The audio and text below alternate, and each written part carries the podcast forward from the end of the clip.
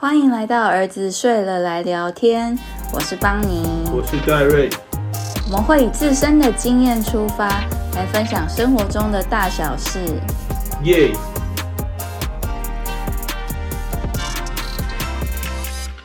嗨，大家好！嗨，大家好！嗨，大家好你们觉得妈妈是一个怎么样的妈妈！Great，Great，Great 哦、t h a n k you。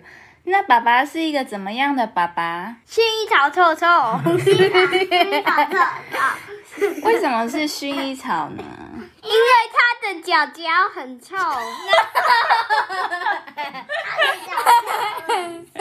好，终于把两个小孩赶去睡觉了，我们就来聊一下，我觉得家庭教育对我们两个分别产生什么影响，然后有一些是两个人非常不一样的地方。那有一些则是我们两个其实蛮相近的，我们就从两个人差异比较大的地方开始。我觉得我们两个差异比较大的地方，很大的是在言语方面，就是我的家庭，他们都是属于比较鼓励性的，对他们可能因为在我们小的时候，就我爸妈他们都有去研究那种心理学啊，然后看一些相关的教养书，所以他们就觉得一定要一直鼓励小孩，才能给小孩很多的自信。所以这一点是我觉得还蛮感谢他们的，因为其实我的个性并不是那么的外向，然后也不是那么的敢表现自己，可是至少在这个家庭的生活里面，我可以很勇敢的讲出我自己的想法，平常也敢表现给他们看。就是在外面怎么样不敢说，但是至少在家里是一个我觉得很有安全感的地方。我们家就刚好相反，我们家我爸妈几乎不夸，我爸可能还好，但我妈几乎不夸奖小孩，她就是十分传统的那种，她自己也是被很传统的养，所以当别人夸奖她的时候，我外公外婆就会觉得说必须要谦虚，必须要谦让客套，所以她就会说：“哎呦，没有啦，你们家你们那个才好，我们家这个吼。”然后开始数落自己家里的小孩的缺点。我妈就是这样，甚至到那个我姐姐，他们当时联考完之后轰动全台湾，所以整个报纸的头版都是我姐姐。那个时候记者就是在说：“哦，你们这个好厉害，怎么读书？”结果我妈在跟记者说，他们两个头很大，是大头姐妹花。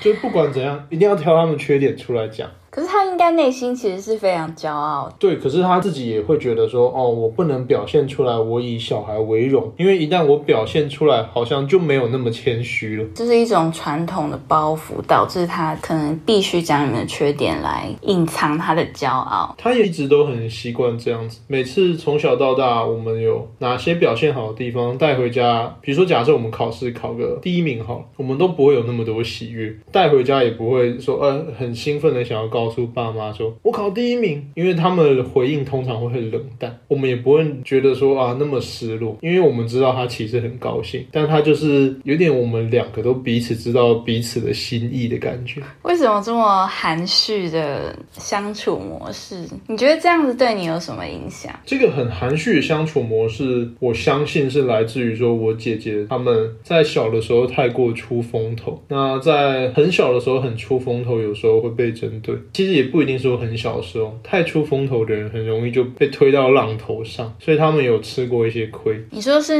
你爸妈本身吃过亏吗？都有都有，我爸妈和我姐，比如说好，你你跳级生，然后你每次都考很好，就会有各式各样的子虚乌有的传闻开始出现。比如说女儿只要少一分就巴掌就甩过去这种，然后都是暴力式的教学，小孩都很痛苦，怎么样怎么样，小孩在学校也都暴力对待别人。就是很多根本不知道从哪里出现的东西，就以讹传讹出现。有这个我也有经历过，就是在我考上大学之后，好像在南部嘛，也是造成一个小小的轰动。那那时候我爸那边，就是你看啊，我爸感觉那边跟我们距离非常远，他们是完全不同的生活圈。可是他们那边竟然会传出说我妈可能一直打我，要我念书之类，这种真的是子虚乌有的东西。我那时候听到还蛮惊。惊讶的，因为我不知道有人会在意公司里的一个小职员的女儿考上了台大，然后就因此要拿出来做文章。就在我脑海中，我觉得这是很难理解的想法。对啊，也就是因为我姐姐她们跳级跳很多届，然后年纪又比我大不少，所以就变成在我还是很小的时候，他们就已经上大学，然后他们已经经历过无数的风波，所以轮到我的教育的时候，我爸妈就真的很低调、很内敛。然后我的所有所有的表现的好的，通常不会被夸奖；那表现的差的，也不太会被处罚。总之就是一种很佛系的教育方式。但是他们给了我很多的教育资源。两种不同的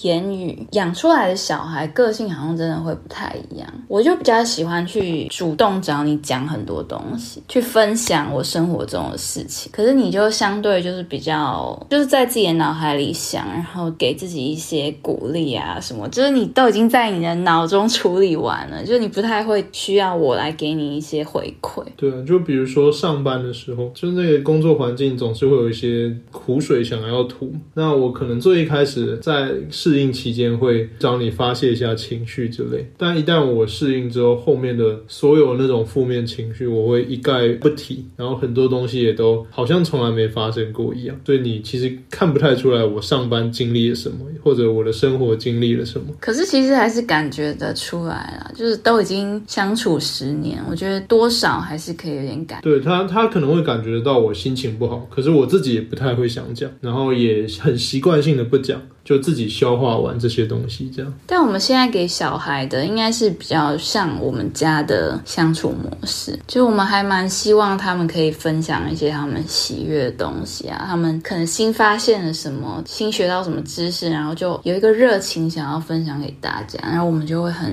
鼓励他们做这件事。我会很同意就是这样的教养方式，是因为我的上一辈大概就是寿星阶级、中产阶级，那随着我自己渐渐的。有了一些，比如说小事业，或者是做了一些不一样的投资之后，我觉得我看到的世界比较不一样。然后，当我想要把我看到的世界分享给我爸妈时，我发现他们过往的习惯会让他们很自然的拒绝这些东西。就是我刚跟他们讲一些理财的观念，或者是跟他们讲一些，比如说开公司一个企业经营的一般原则，他们会很排斥那些想法，固守自己有的东西。可能就是过往的言语的那些习惯，渐渐变成生活的习惯，变成思。思考的习惯，所以他们很怕任何改变。我我现在觉得这个世界变得很快啊，他们当然是没问题，但是我们的下一辈如果在走的越来越快的世界里，没有办法很好去调整自己，很好的保持开放心态，我会觉得蛮危险。也会很希望鼓励他们勇于展示自己。我觉得也跟我们成长历程很有关系。那时候我国中的时候是第一次到台北来参加科展，跟就是所有的人分享我们的研究成果。然后就会有很多的师长啊、家长啊，各种人物都会过来。虽然我之前有蛮多，就可能音乐表演什么，可能那些跟实际讲话，然后跟一些需要讲到自己的逻辑那些，我就会变得很紧张。然后在那个场合中，我就看到其他，那时候我就深深的感觉到南北的风气很不一样。当然也不能一概而论说南部都是比较属于保守啊，然后比较不会表现自己。我们同学也很会表现自。自己我在那种氛围中向往北部那种很自由，然后敢做自己的风格。觉得南北的氛围差异，我自己也有感受到，在于说帮第二代自己的下一辈挑选职业的时候，我在台北我会很常感受到许多像我们年纪一样的年轻人，他们在讨论着创业的事，他们在想着一些商业的头脑如何找到新的领域，如何透过网络做事情。回到南部的时候，我总感觉很优秀的人，他们会被。鼓励去找一个稳定的、高薪的、寿薪的铁饭碗，有点像医生这样的职业。那这是很普遍的事情。其实就财产来讲，那些南部的人不见得输北部，但是南部的有钱人就会希望他们去守好这些财产。那北部，我觉得啊，资讯环境接触的多，因为当你从小到大长大时，身边很多人都会在讨论创业，这个东西自然就会像种子一样在你脑袋里偷偷发芽，所以久了就会比较常去想这些东西。跟自己的小孩相处的时候。时候，我觉得也让我蛮大的感觉到，在台北的小孩，他们真的有太多不一样的生长环境。以我们读书为例，哈，就是读到台大医学系的话，我感觉班上很多从小到大都在那种，比如说建中、北一女他们这样的学生，他们读书常常是为了读更多的书，就是他们会一路读下去，然后出国拿学位。比如说国中的时候、高中的时候，他们就会到大学的实验室去得到那边的资源去学习。但我们的话，好像就不断的把考题上的东西大量重复的练习，大量重复的练习，对，然后好让你能在那一次的联考考更好，是来自于环境和家长。那南部比较传统的地方就是比较目的导向，就是你先考到了一个好的工作，让你未来的人生比较稳定，再去做其他选择。独立思考，然后能培养他一些沟通的能力，展现自己的能力，就是从我们成长经历的一些挫折，而让我希望可以加强他们这些部分。好，那我觉得我们就进入第二个，我觉得两个人差异很大的地方，就是时间管理。像我就是很习惯早睡早起，就是从小时候就一直持续到现在。现在虽然没有像以前那么早，但是整体来说，我觉得自己还是在早上可以有最好的工作效率，然后到晚上就会比较倾向想要放松休息。那你就是完全相反嘛，你就是觉得自己是一个夜行动物。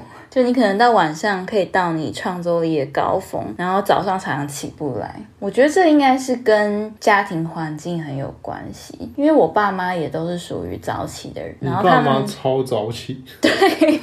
就是他们可能老了又更早起了。那我印象很深，就是小时候他们一定是先吃早餐，就这对我来说是一个很习以为常的仪式，就一早起就有完整的早餐可以吃，然后吃完就开始读书，准备上学什么。我觉得这是对我来说很舒服又很有生产力的一种生活习惯。至于我从小就看着我爸妈在深夜的时候各种追剧，追剧，追剧有，他们我妈在大概是我国中那个时候，我妈大长今，每天看到凌晨五点，可是她早上七点会去上班，我觉得这是她很厉害的地方。你怎么知道她看到五点？嗯，因为我也会五点起床，有时候我们的同学出包厅都会借给我 GBSP，反正就是一种掌上型电玩。掌上型电玩晚上的时候不能玩，如果在一片漆黑时候玩的话，它会很亮，所以要什么时候玩呢？日出的时候玩。所以我就会想说，那我日出的时候就是偷偷在我的卧室里打开窗帘，就试着在那个时候玩。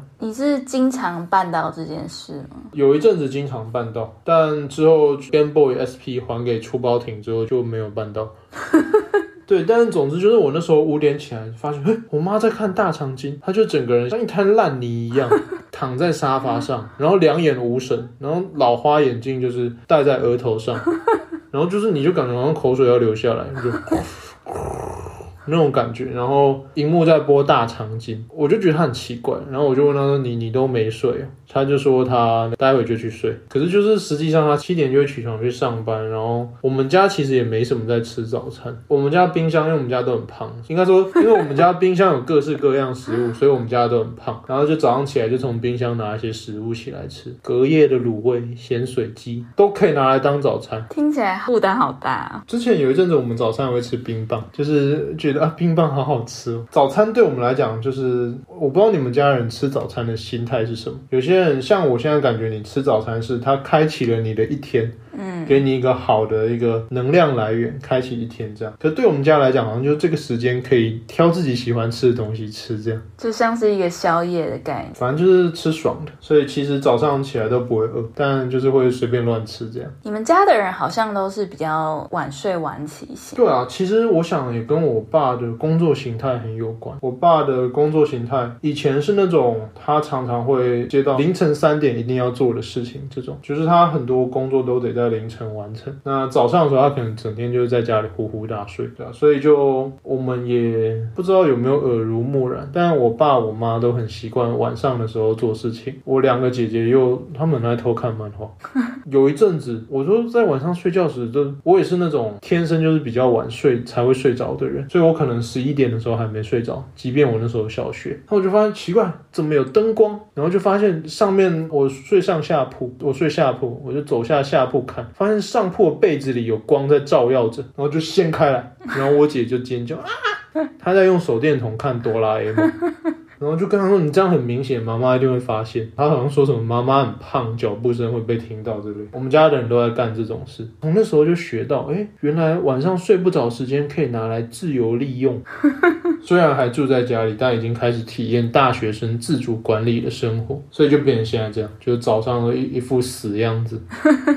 现在好多了啦，老实说。没有，现在早上我起来都很痛苦，但是因为知道就是你不起来，儿子就不起，因为小豆就是很像你，感觉就是跟你的作息都是属于晚睡晚起型。然后他又长大了，会开始问一堆就是那种你不想要他问的问题。他就问说：为什么爸爸可以睡很晚，我不能？所以你就被我挖起来。这样都这样讲了，不得不起来，因为也不想就我爸妈可能就会直接说你就不行啊这类的。但是我想要建立一个不同的教育，只好乖乖起来。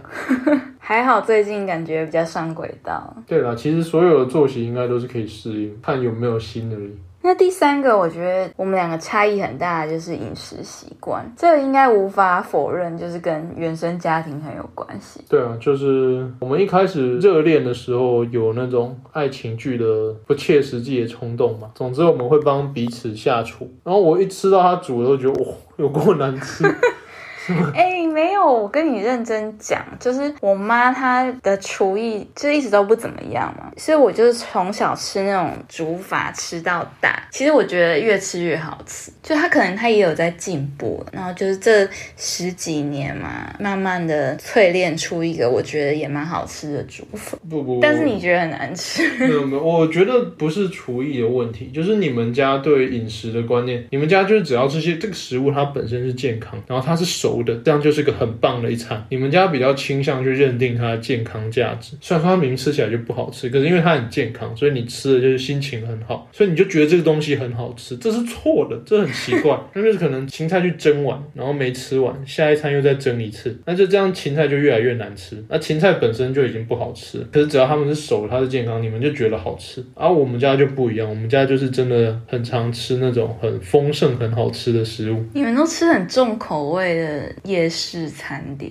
就我们家很讲究吃，并且我们家对于吃有一种不同的见解。比如说，当你在夜市的牛排馆这一餐，你突然觉得，哎，我有点想吃牛排，有点想吃鸡排，有点想吃猪排，怎么办？我要选哪一个？那这个时候，我们家人，我妈就会全部都点，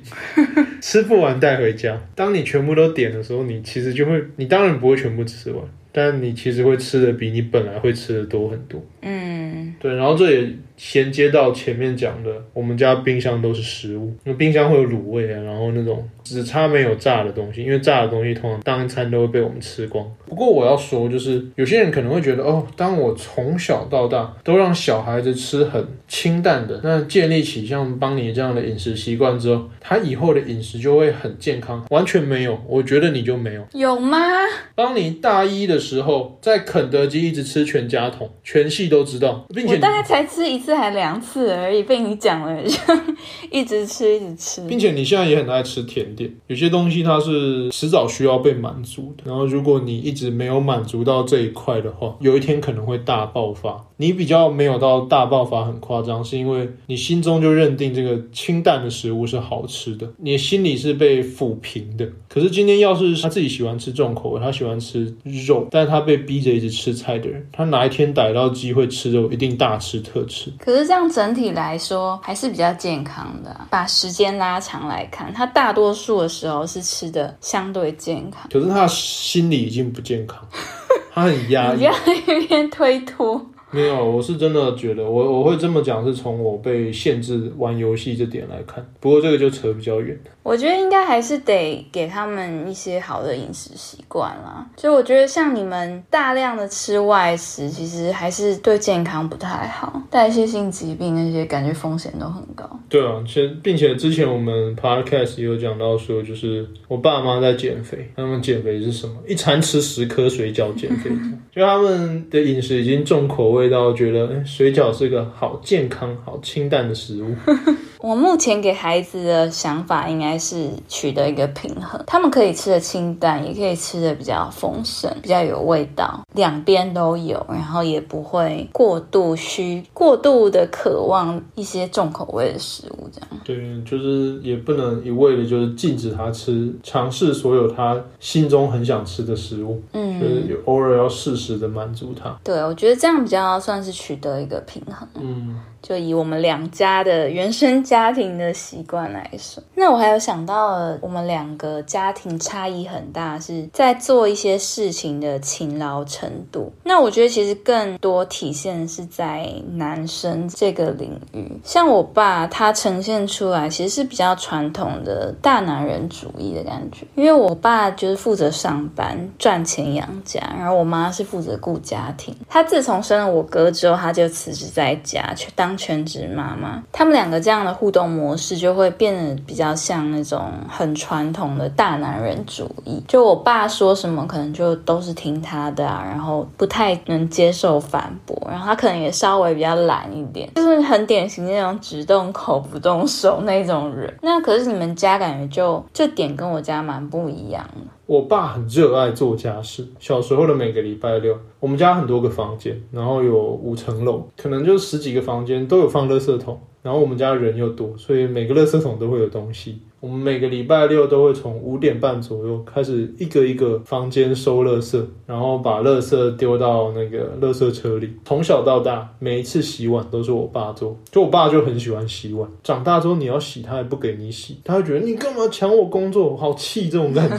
我稍微有点被影响，我其实蛮喜欢洗碗，就我会觉得洗碗把那个污垢擦掉，会有一种内心的平静感，就是一个小任务，然后完成这个任务也是一个有成就感的东西。就我不会觉得自己吃亏啊，自己多付出了什么。好比说叫 Uber，如果一百公尺之外的地方对那个司机上下车会比较方便，就我会很自然的觉得，那我应该就定位到很远的地方，不管是大热天或怎样，我就定位过去，对我们来讲都方便。这样好像观察到身边多数人不会这样想。还有就是像你，你很愿意去跑腿做一些事情，就是你完全不会觉得那样造成你的麻烦。其实我会，可是就是会调整的比较快，会觉得说就是反正脑中可以想一些别的事情啊，想一些自己快乐的事情，然后不知不觉就把这件事情做完。就比如说脑中可以回味今天王建民的球赛啊，这样，然后慢慢的边走边去倒垃圾，这样。老实说，我觉得父亲的这个角色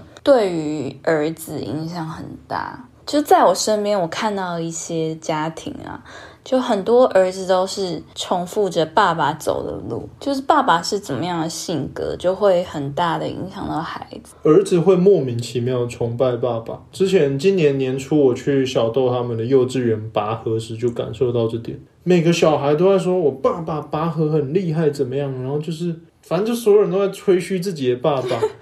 不是有他是不是说你一百九十公分？反正就是他们这个吹嘘不止拔河当天，这个吹嘘在他们知道要有拔河比赛这件事时就已经开始了。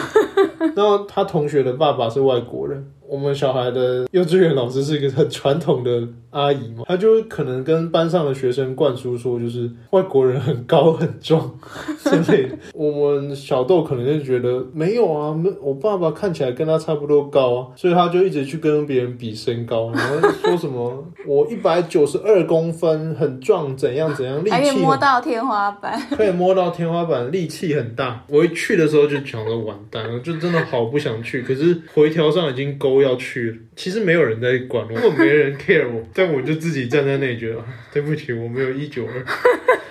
然后我那个拔河也不是那么厉害，就是虚胖啊，就是这些是脂肪。那跟在我们家的互动完全不一样。在我们家，我感觉小豆就是把我当搞笑咖，歧视我，跟着你一起歧视我。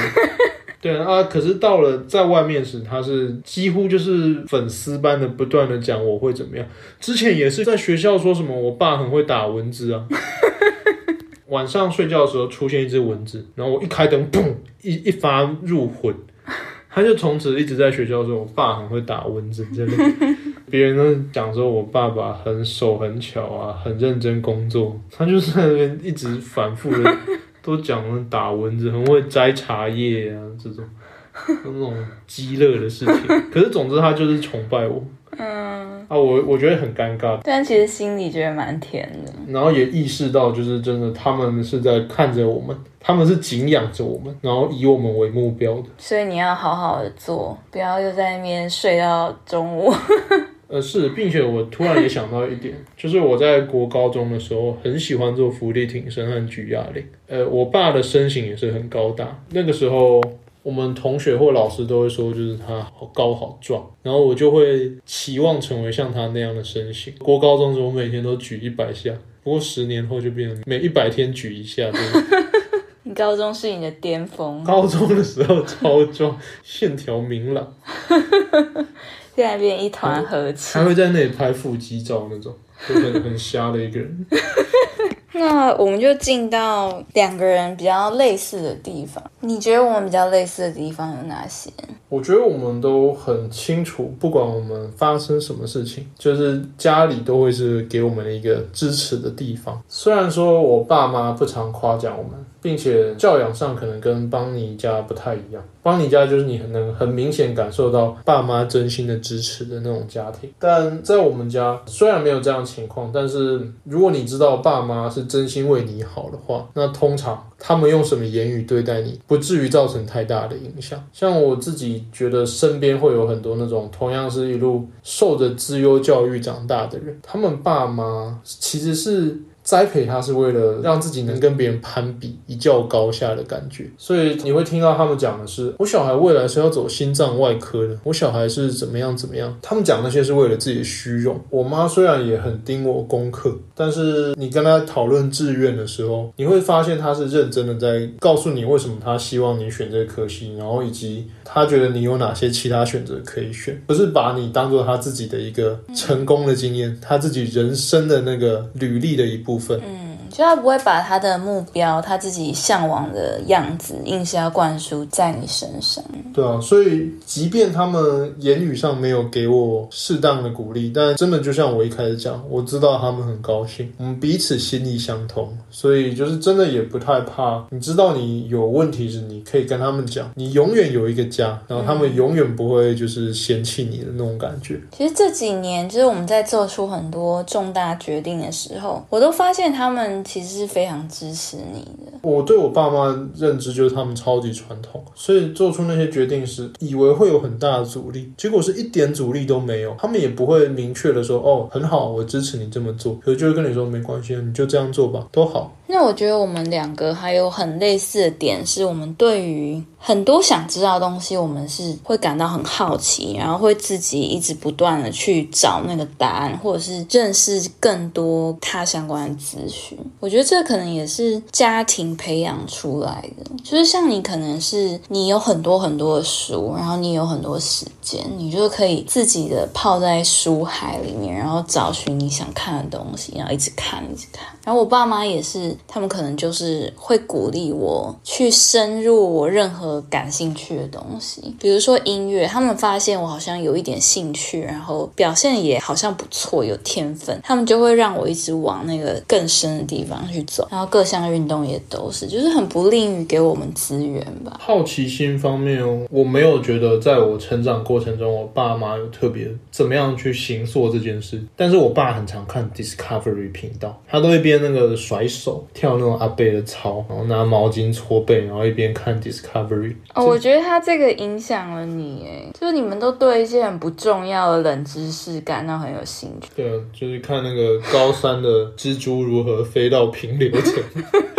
印度尼西亚的蛇如何在天空中盘旋？这种这种知识，你第一次接触到会觉得哇，好新奇哦，所以可能就渐渐的养成了接触新奇的事情的习惯，然后也会觉得啊，好希望能在哪里再看 Discovery 频道，希望约会的时候能找自己的女朋友一起看 Discovery，这样 Animal Planet。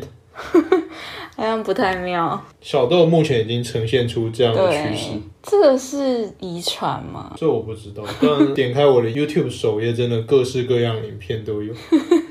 对他每听到一个国家，他就想要去看那个国家发生什么事，多大，有几个岛，他们人在做什么，他是穷的国家还是有钱的国家？然后恐龙为什么会有毛？有没有爪子？吃草就是几公尺高之类的。对，然后睡前他要我念那个水的三态的书给他听，就是有什么水蒸气呀、会飞到哪里去啊，什么各种自然科学的东西。我猜是这样，就是其实小孩子都是很有好奇心的，但是我们两个的家庭没有去把这些好奇心去给给他压下来，因为多数时候小朋友好奇心可能会在成长过程中某些阶段犯错。嗯，对，那当你有好奇心会犯错，其实这不是那么坏的事情。现在很多大公司啊，那些最尖端的公司，他们肯定一直在实验，一直在试错。有些教育会让你把错误视为很大的、不能再犯的东西，然后害怕被惩罚，然后你渐渐一天天的失去你的好奇心。但我们的家庭就是比较温和一点，他们不会刻意去压制住你的好奇心。那我觉得今天好像讨论蛮多嘛，关于两边家庭的不同，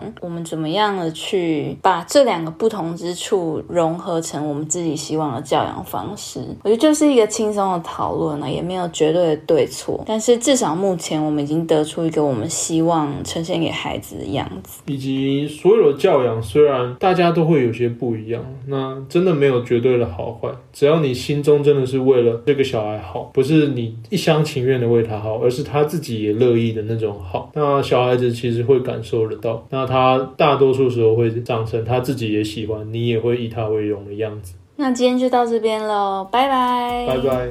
如果你喜欢这个节目，欢迎到我们的 Apple Podcast 打新评分，给我们一些鼓励。或到我们的 Facebook、Instagram 跟我们聊聊天哦。